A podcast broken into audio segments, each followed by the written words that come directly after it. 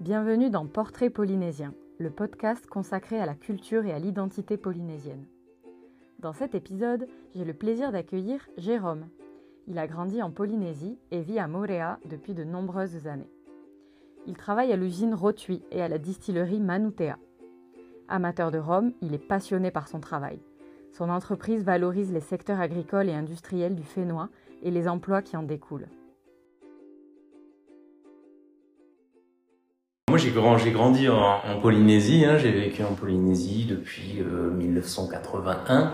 Euh, euh, je suis reparti faire des études en France et euh, je suis revenu dans les en tout début 2000 en, en, Polynésie. donc, j'ai fait des études d'ingénieur. Euh, et euh, j'ai fait pratiquement toute ma carrière dans la, dans la qualité, hein, dans, le, dans, le, dans, les systèmes qualité, donc dans différents domaines. Et ça fait euh, à peu près six ans là que je travaille, c'est la sixième année que je travaille à, l'usine de, de, jus de fruits de Moréa.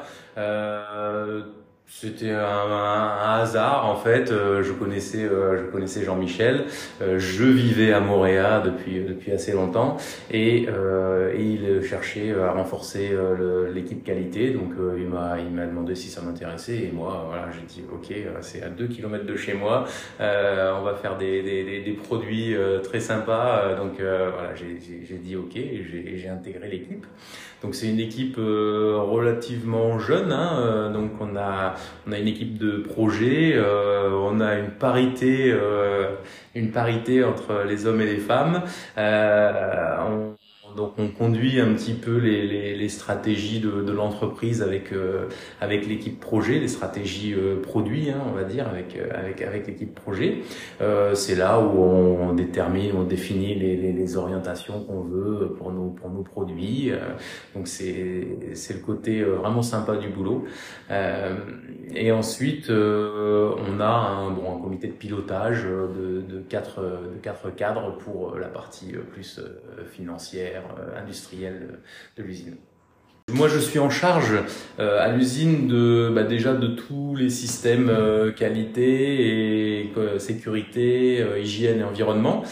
L'usine a une, très forte assise écologique hein, sur l'île. Hein. Ça a toujours été la, volonté depuis la, reprise de l'usine par Jean-Michel de faire l'usine avec l'empreinte écologique la plus faible possible, essayer d'avoir la meilleure gestion de façon à être le plus éco-responsable possible. Donc on ça, se traduit par euh, voilà par une chaudière avec trois brûleurs différents. On peut brûler du gaz, on peut brûler de l'huile de copra. On essaye de voilà, on essaye de d'adapter nos, consommations. On a tous les toits qui sont équipés de centrales photovoltaïques.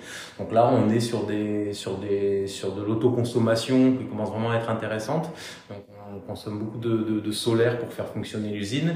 Euh, on a toute une maîtrise de nos, ressources euh, en eau par un monitoring complet de notre forage. Euh, donc on a eu énormément d'investissements là-dessus, là, voilà, pour essayer de, mieux consommer les ressources et de vraiment gérer au mieux l'empreinte écologique de, l'usine.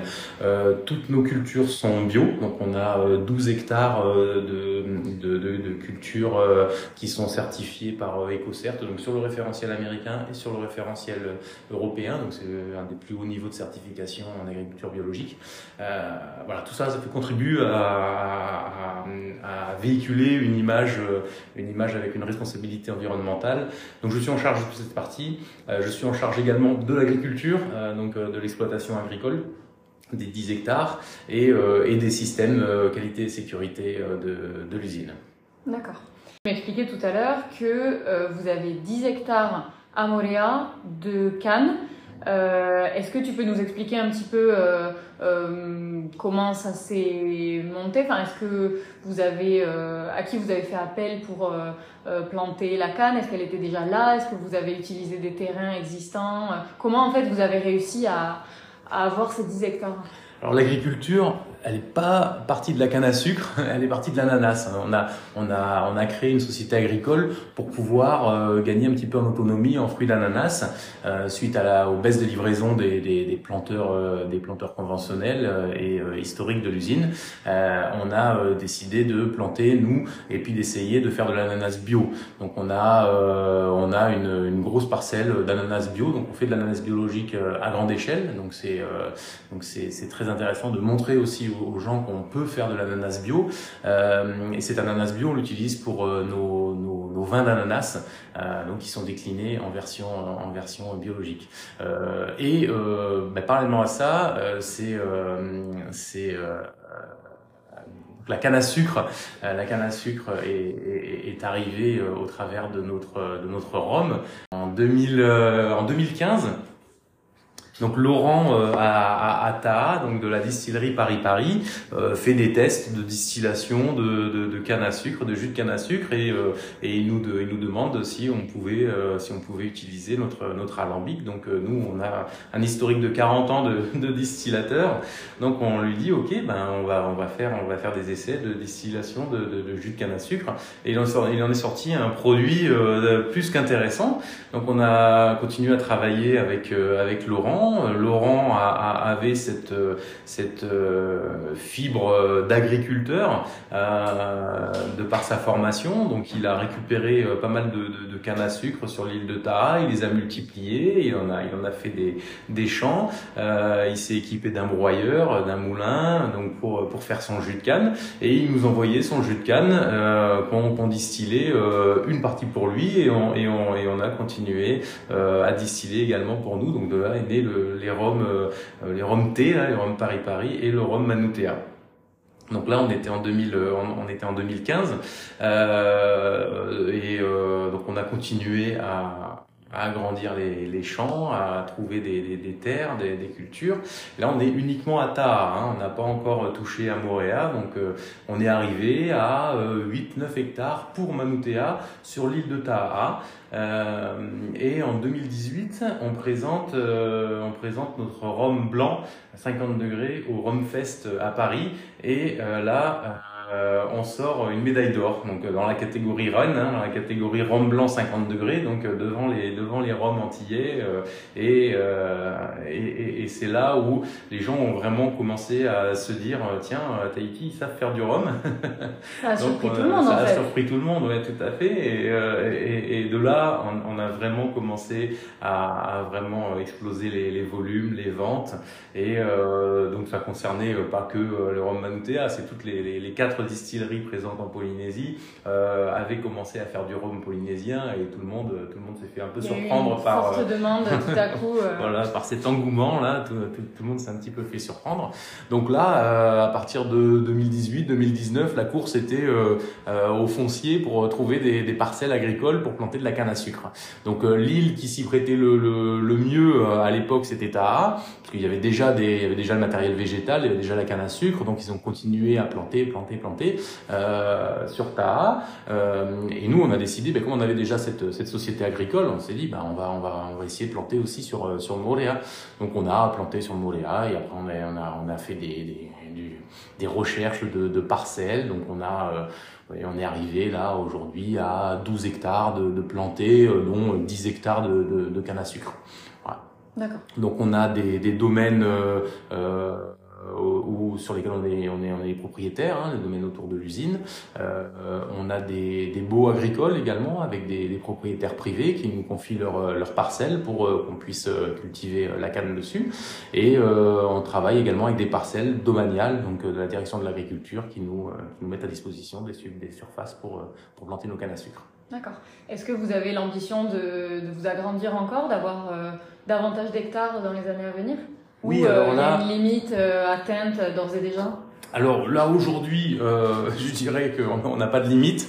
On essaye de, voilà tout, tout ce qu'on tout ce qu'on pourra trouver, on plantera euh, la canne. Euh, on aimerait bien avoir 35 hectares sur euh, sur Moléa, donc trois fois plus que ce qu'on a aujourd'hui sur sur l'île de Moléa. Et si jamais la demande continue de, de, croître, ben, il faudra trouver d'autres d'autres parcelles, peut-être sur d'autres îles. Donc on n'exclut pas aussi le, le, fait de continuer à, à s'étendre sur d'autres d'autres îles que Taha et Moléa.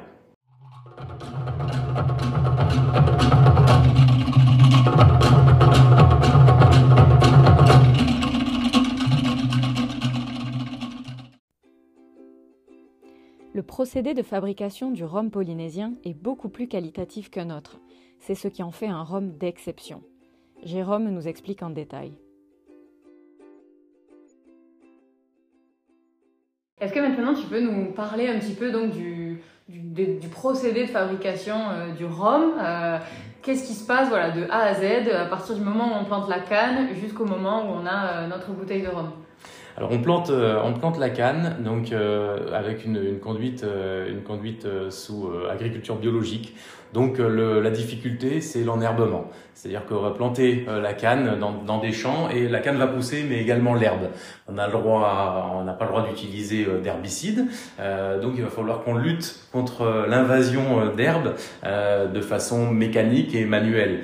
Donc c'est la principale difficulté jusqu'à ce que la canne fasse 2-3 mètres de haut, de, contenir l'enherbement de, de nos champs. Donc ça, ça mobilise énormément de ressources. Donc c'est pour ça que euh, notre euh, cette activité agricole euh, génère beaucoup d'emplois. Donc on est aussi euh, fier de contribuer au développement de l'emploi sur l'île de Moréa. Donc on a là aujourd'hui cinq jeunes qui sont à plein temps avec nous et sur des périodes de récolte ou de ou de plantation, on fait appel à des saisonniers, donc des jeunes aussi qu'on qu'on connaît, hein, qu'on va qu'on va chercher et qu'on embauche avec des contrats saisonniers et on peut monter jusqu'à 15-20 personnes dans, dans, dans des fortes périodes d'activité agricole. Donc euh, une fois qu'on a planté cette canne, euh, donc on, on, entretient la parcelle le temps que la canne pousse. Combien de temps ça prend euh, Pour un, peu, un peu moins d'un an pour pouvoir procéder à la première récolte. Voilà.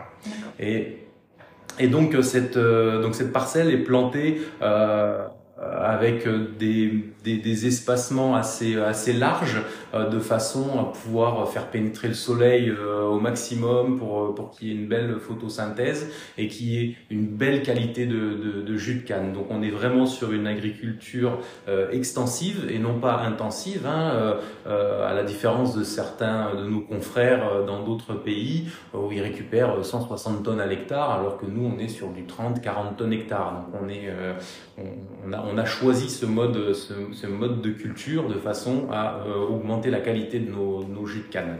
Ensuite, euh, la canne est récoltée de façon manuelle, encore une fois, donc on mécanise pas la, la, récolte. Donc elle est, donc c'est une coupe sélective. On ne prend que les cannes mûres, que les cannes qui sont arrivées à maturité, euh, toujours dans cette optique de qualité de, de, jus de canne. Donc les, donc les coupeurs, euh, c'est un travail harassant, hein, c'est un travail très compliqué, en plein soleil, avec des feuilles qui coupent, euh, parfois urticantes. donc ils sont protégés, ils coupent, ils coupent la canne euh, euh, avec avec un couteau, hein, tout simplement. Euh, et ensuite, cette canne, elle est convoyée, elle est, transportée jusqu'à notre unité de, de, pressage qui est sur l'usine l'usine de Mouléa. Et on a 12 heures pour presser cette canne. Sinon, le taux de sucre commence à, à descendre. Donc, on a, on a 12 heures. L'objectif, c'est de, de, presser de la canne, d'avoir beaucoup de jus et beaucoup de sucre. c'est ce qui va nous faire un bon rhum. Euh, le, le, le, pressage est fait en, en une ou deux passes, mais on s'interdit, euh, dans notre cahier des charges, l'adjonction d'eau. C'est encore une différence avec nos confrères, euh, par exemple antillais, euh, qui euh, aspergent d'eau le, jus en sortie de la première presse de façon à gagner encore en rendement. Mais cette adjonction d'eau dilue le, jus et donc fait baisser le, taux de sucre. Donc nous on s'interdit cette adjonction d'eau, donc c'est du 100% pur jus qui sort de notre presse. Ce jus ensuite est mis en fermentation. Donc c'est une étape hyper importante dans la fabrication du rhum parce que c'est principalement lors de cette étape que les arômes vont se révéler. Donc euh, on a un profil euh, organoleptique qu'on a choisi et qu'on essaye de reproduire à chaque euh, chaque fabrication et, et, donc on a choisi une série de levures pour déclencher cette fermentation et ces levures ces levures euh, exogènes euh, font démarrer euh, la transformation du sucre en alcool.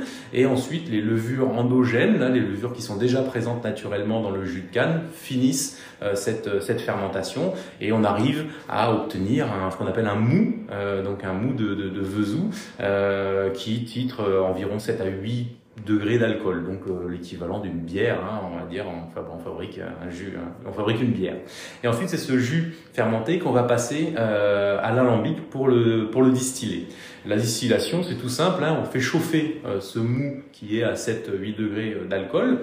Donc notre alambic a une capacité de 60 hectolitres, donc on fait 6000 litres de jus qu'on chauffe et on va récupérer ensuite les vapeurs d'alcool, le, jus chauffant, euh, l'alcool va s'évaporer, on récupère ces, vapeurs d'alcool au travers de plateaux de rectification pour pouvoir toujours maîtriser notre profil organoleptique et on sort du rhum, donc du, du de l'eau de vie de, de, Cannes à 85-90 euh, degrés euh, d'alcool.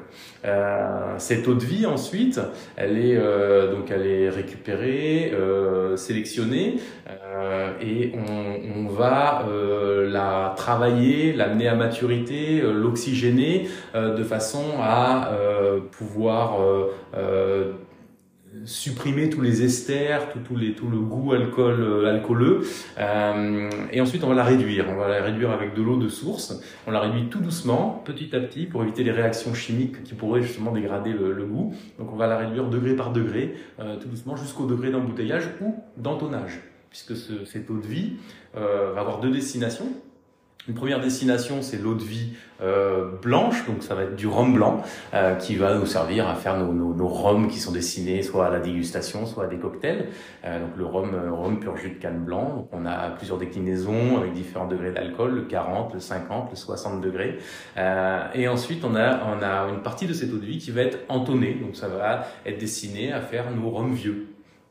Et donc toute cette, euh, tout ce process est géré par, euh, par notre maître de chais euh, qui s'appelle Aude, qui est, qui est marquisienne, donc qui a grandi au milieu de, de, la terre, des cultures, sur l'île de Wapo, c'est une toute petite île des, des Marquises, donc qui a qui est vraiment qui a vraiment cette fibre euh, cette fibre de la nature et des, des goûts. Et, et donc euh, c'est ça ça matche très bien avec elle. Elle a vraiment ce côté un peu euh, magie. Et c'est c'est elle notre parfumeuse de rhum donc qui va faire les assemblages et des rhums blancs et des rhums vieux pour arriver à un produit que bah, qu'on a qu'on a validé en fait en profil aromatique.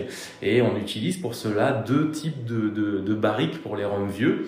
Euh, des barriques de chêne américain qui ont contenu du bourbon du bourbon américain et des barriques de chêne français qui ont contenu euh, du vin de Banyuls donc c'est vraiment un choix euh, de manière à un peu arrondir les arômes euh, typiques de notre rhum, de notre eau de vie hein, qui sort de l'alambic. On a des arômes très vifs, euh, floraux, végétaux, euh, anisés, réglissés. Et le fait de les passer dans ces barriques de bagnoul, ça, va arrondir, ça va noter des, ça va apporter des notes de, de fruits, de fruits secs, des notes, des notes beaucoup plus rondes. Et le, le chêne américain va nous, va nous, va nous garder ce côté spiritueux, feutré, cuir, euh, vanille. Euh, et l'assemblage des deux, qui est réalisé par Aude, euh, fait une eau de vie qui est très très agréable, très facile à, à, à appréhender, aussi bien pour, pour les hommes que pour les femmes.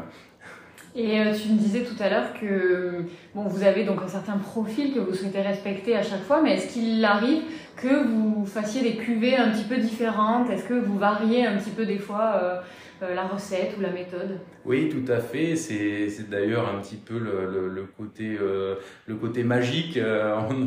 On, a des fois des distillations qu'on, imagine autrement. On a un résultat qui sort de l'alambic qui est différent que de, des autres. Et puis on se dit, bah, tiens, qu'est-ce qu'on va en faire? Donc on choisit, on choisit par exemple de faire des éditions spéciales sur des, sur des profils qui sont apportés en fait par cette distillation qu'on fait vieillir dans d'autres dans d'autres barriques. On a par exemple sorti des éditions euh, des éditions de, de en, en, vin de Porto, on a en vin d'Oloroso également. Donc euh, tout, voilà tous ces petits euh, ces petits tests qu'on fait bah, qui donnent des petites éditions limitées qui animent la gamme et qui font euh, très plaisir aux amateurs. D'accord. Et hum, tu m'as expliqué du coup que ces bouteilles-là euh, sont plutôt à destination d'un public d'amateurs. Euh, qu'est-ce qui Qu'est-ce qui fait du coup que euh, vous plaisez euh, aux amateurs de rhum Qu'est-ce qui vous différencie du coup d'autres rhums peut-être plus classiques? Alors il y a, y a je pense déjà un, une notion de terroir polynésien. Donc c'est un avis personnel, mais je pense que dès qu'on plante quelque chose en Polynésie, il en sort euh, un, fruit euh, ou une plante euh, très aromatique. On l'a vu pour la vanille, la vanille de Tahiti, qui est quand même réputée comme une des meilleures vanilles du monde. on le voit pour l'ananas. quand on goûte un ananas en Polynésie, on n'a plus envie de manger un ananas qui vient d'un autre, autre pays. le pamplemousse, tous ces, tous, ces fruits-là ont vraiment des saveurs exceptionnelles. Et je pense que ben, c'est pas différent pour la canne à sucre. Donc on a déjà un terroir exceptionnel qui va nous permettre de faire un produit exceptionnel en sortie. Et puis cette, euh, passion euh, que, que, tout le monde euh, apporte au process de fabrication, ces exigences qualité qu'on s'impose au travers de ce cahier des charges, bah, fait qu'on essaye d'élever le, niveau de qualité de ce produit à, son, à son maximum. Et bah, cette typicité, par rapport aux autres roms euh, bah, va plaire aux amateurs. Alors ça peut déplaire également, hein, parce qu'on sort un petit peu des sentiers euh, qu'on a l'habitude d'avoir de, dans, le, milieu, mais euh, globalement ça plaît, ça plaît beaucoup. Euh, donc on s'adresse vraiment à des, amateurs de rhum, on, a des produits qui sont chers. Donc qui sont exclusifs euh, et on, s'adresse vraiment à un public d'amateurs et de gens qui aiment bien les, bonnes choses. Toi, du coup, euh, de travailler ici euh, dans une petite équipe de passionnés. Euh, est-ce que c'est quelque chose que tu aurais envisagé euh, plus tôt dans ta carrière? Est-ce qu'aujourd'hui c'est vraiment indispensable pour toi de, travailler sur un produit de qualité et savoir, t'expliquer tout à l'heure, la responsabilité environnementale, etc. Est-ce que voilà, c'est vraiment des critères qui déterminent peut-être ta future carrière. Euh, voilà, comment tu te situes aujourd'hui par rapport à ça? Oui, c'est vrai que ça correspondait tout à fait à mes valeurs, euh, ce côté, euh, cette approche, cette approche écologique, cette approche euh, même de responsabilité sociétale, puisqu'on a on a la chance justement de pouvoir ben, utiliser nos, nos métiers ben, au service de, de, de, de notre île. on, on essaye d'être d'être un acteur euh, non pas seulement économique, mais également euh, euh, social. On, on, travaille beaucoup avec des jeunes du, centre de jeunes adolescents de Vaillare. Donc c'est des, des, jeunes qui sont pas seulement déscolarisés, mais qui sont même carrément en marge de la, de la société, qui ont perdu beaucoup de beaucoup d'accroches. et on, on, récupère ces jeunes, on va les voir, on les prend en stage, on, on leur fournit des équipements on aide aussi les enseignants euh, du CJA euh, à essayer de, de, de, récupérer un peu, euh, un, peu ces jeunes pour les remettre un peu sur le droit chemin. Et, et ben, toute cette approche, ben, ça correspond à des, à des, valeurs qui me sont chères. Et, et, on, est, on est super content quand on y arrive. L'année dernière, on, on, a, on, a, on a pris en charge un, un jeune de 17 ans. Euh, on, on lui a fait faire deux, trois stages euh, ici à l'usine avec les équipes. Il a accroché et euh, cette année, il a, il, a, il a repris sa scolarité, euh, donc avec, avec un objectif de devenir agriculteur. Ah donc on est, on est très content quand, quand, ça se passe comme ça. Ouais. Donc on a vraiment euh, toutes ces, ces valeurs écologiques et sociales qui me, qui me sont chères. Et puis euh, c'est certain que travailler avec une petite équipe à faire des produits euh, comme du rhum ou des, des, des vins d'ananas, des jus de fruits, on fait plaisir aux gens quelque part. Donc meilleurs seront nos produits, plus les gens seront contents. Donc on regarde pas l'heure euh, pour partir, euh, pour rentrer à la maison et on arrive euh, avec le sourire le matin au boulot. Donc tu te vois encore continuer longtemps rester, Oui, tant, tant qu'ils me garderont. bon.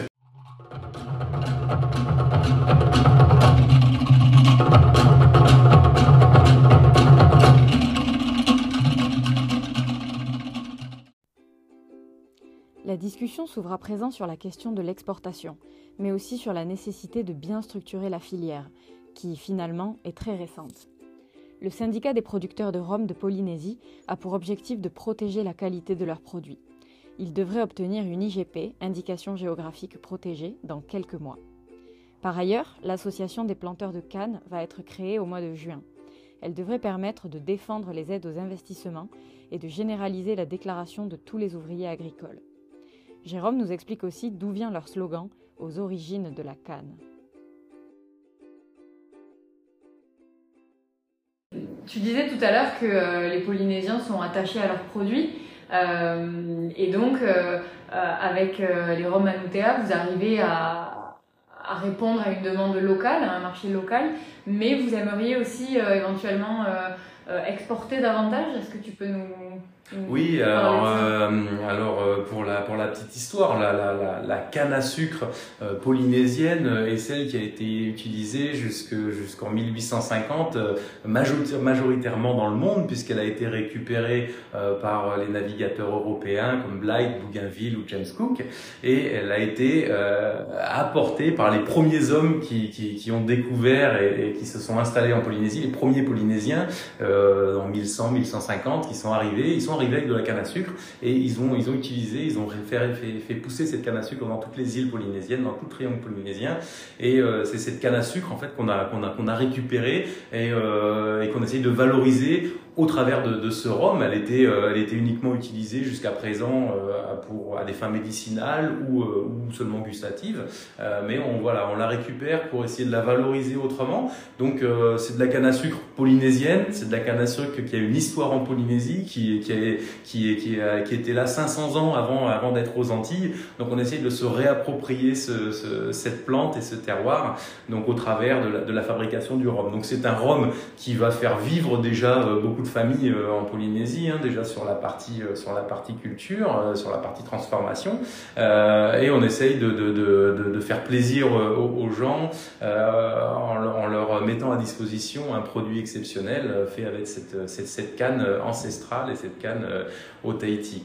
Donc ça s'adresse aux, Polynésiens, s'adresse aux Polynésiens en priorité, mais on a énormément de, de, de possibilités à l'export euh, aujourd'hui euh, pour, euh, pour développer nos marchés. Et du coup, vous vous confrontez à des difficultés. Est-ce qu'en étant aussi loin, aussi isolé, est-ce que évidemment c'est plus difficile d'accéder à certains marchés? Comment vous arrivez malgré tout à proposer vos produits à l'étranger? Alors aujourd'hui, on est, euh, on est, on est, on est très loin, on est très très loin. euh, on est, on est tout nouveau, euh, donc on a, on a, on, on débute euh, la démarche pour faciliter euh, ces, cet export. Euh, donc au travers déjà de ce regroupement des distillateurs de rhum polynésien par, par ce syndicat et cette indication géographique qui va nous aider à promouvoir le produit et à obtenir des, des, aides qui vont nous permettre d'arriver sur un marché avec des, prix beaucoup plus compétitifs qu'actuellement où on est 5 à 6 fois plus cher qu'un rhum, qu'un rhum des autres pays et territoires d'outre-mer.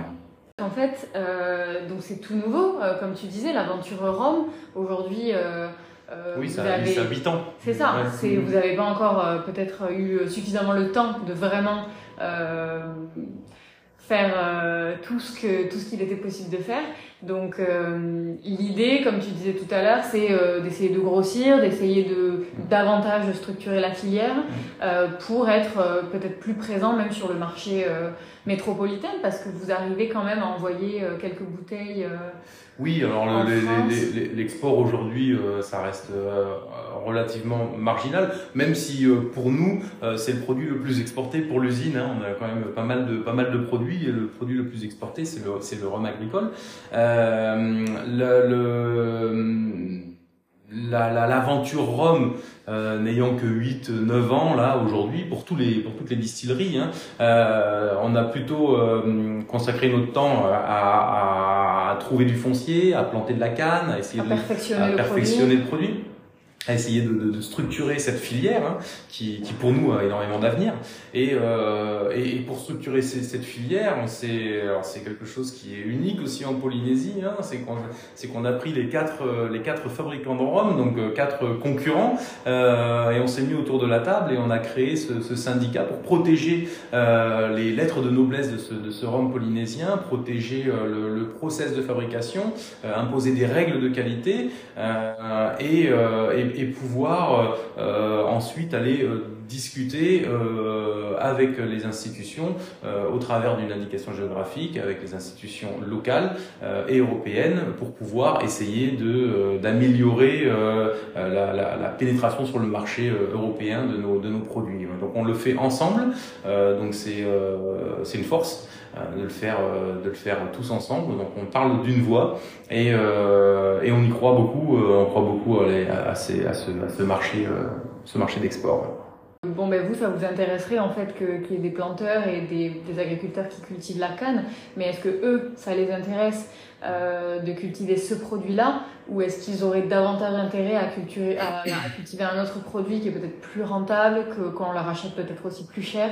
Oui, alors ben, c'est aussi un des, un des avantages d'être regroupés hein, tous ensemble. Alors, on a, on a les, les, fabricants de rhum qui se, qui se regroupent, mais euh, chaque fabricant a ses, euh, a ses filières d'approvisionnement de canne à sucre.